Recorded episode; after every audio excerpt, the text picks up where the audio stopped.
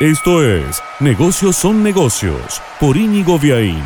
Presenta Autoluna, concesionario oficial de tu auto usado el Bitcoin está describiendo nuevamente una curva fuertemente ascendente, está camino a los 46 mil dólares por unidad. Recordemos que hace un año valía 10 mil, sí es cierto, este año tocó los 60 mil, cayó a los 30 mil y ahora está en torno a los 45, 46 mil dólares con unidad. Y de la mano de este subidón hay una empresa de fundadores argentinos radicada en Canadá que se llama Bitfarms que acaba de sacar patente de unicornio. Sería el noveno unicornio de capitales argentinos o fundada por argentinos, partiendo de Mercado Libre, Globan, Despegar, OLX, Aucero, Mural, Bercel, Aleph y ahora Bitfarms, una empresa que precisamente en Canadá lo que hace es esto, genera, gestiona granjas de servidores que permiten mover las transacciones del Bitcoin y por eso una suba tan importante de esta criptomoneda ha determinado que su valuación de mercado, su capitalización supere los mil millones de dólares y esto le da chapa de unicornio, aunque una caída del Bitcoin la podría poner de nuevo en el mundo de las empresas más mortales. Quédate con esta síntesis. De la mano de cada subida del Bitcoin y parece haber encontrado un nuevo piso en los 45 mil dólares, hay un montón de empresas de infraestructura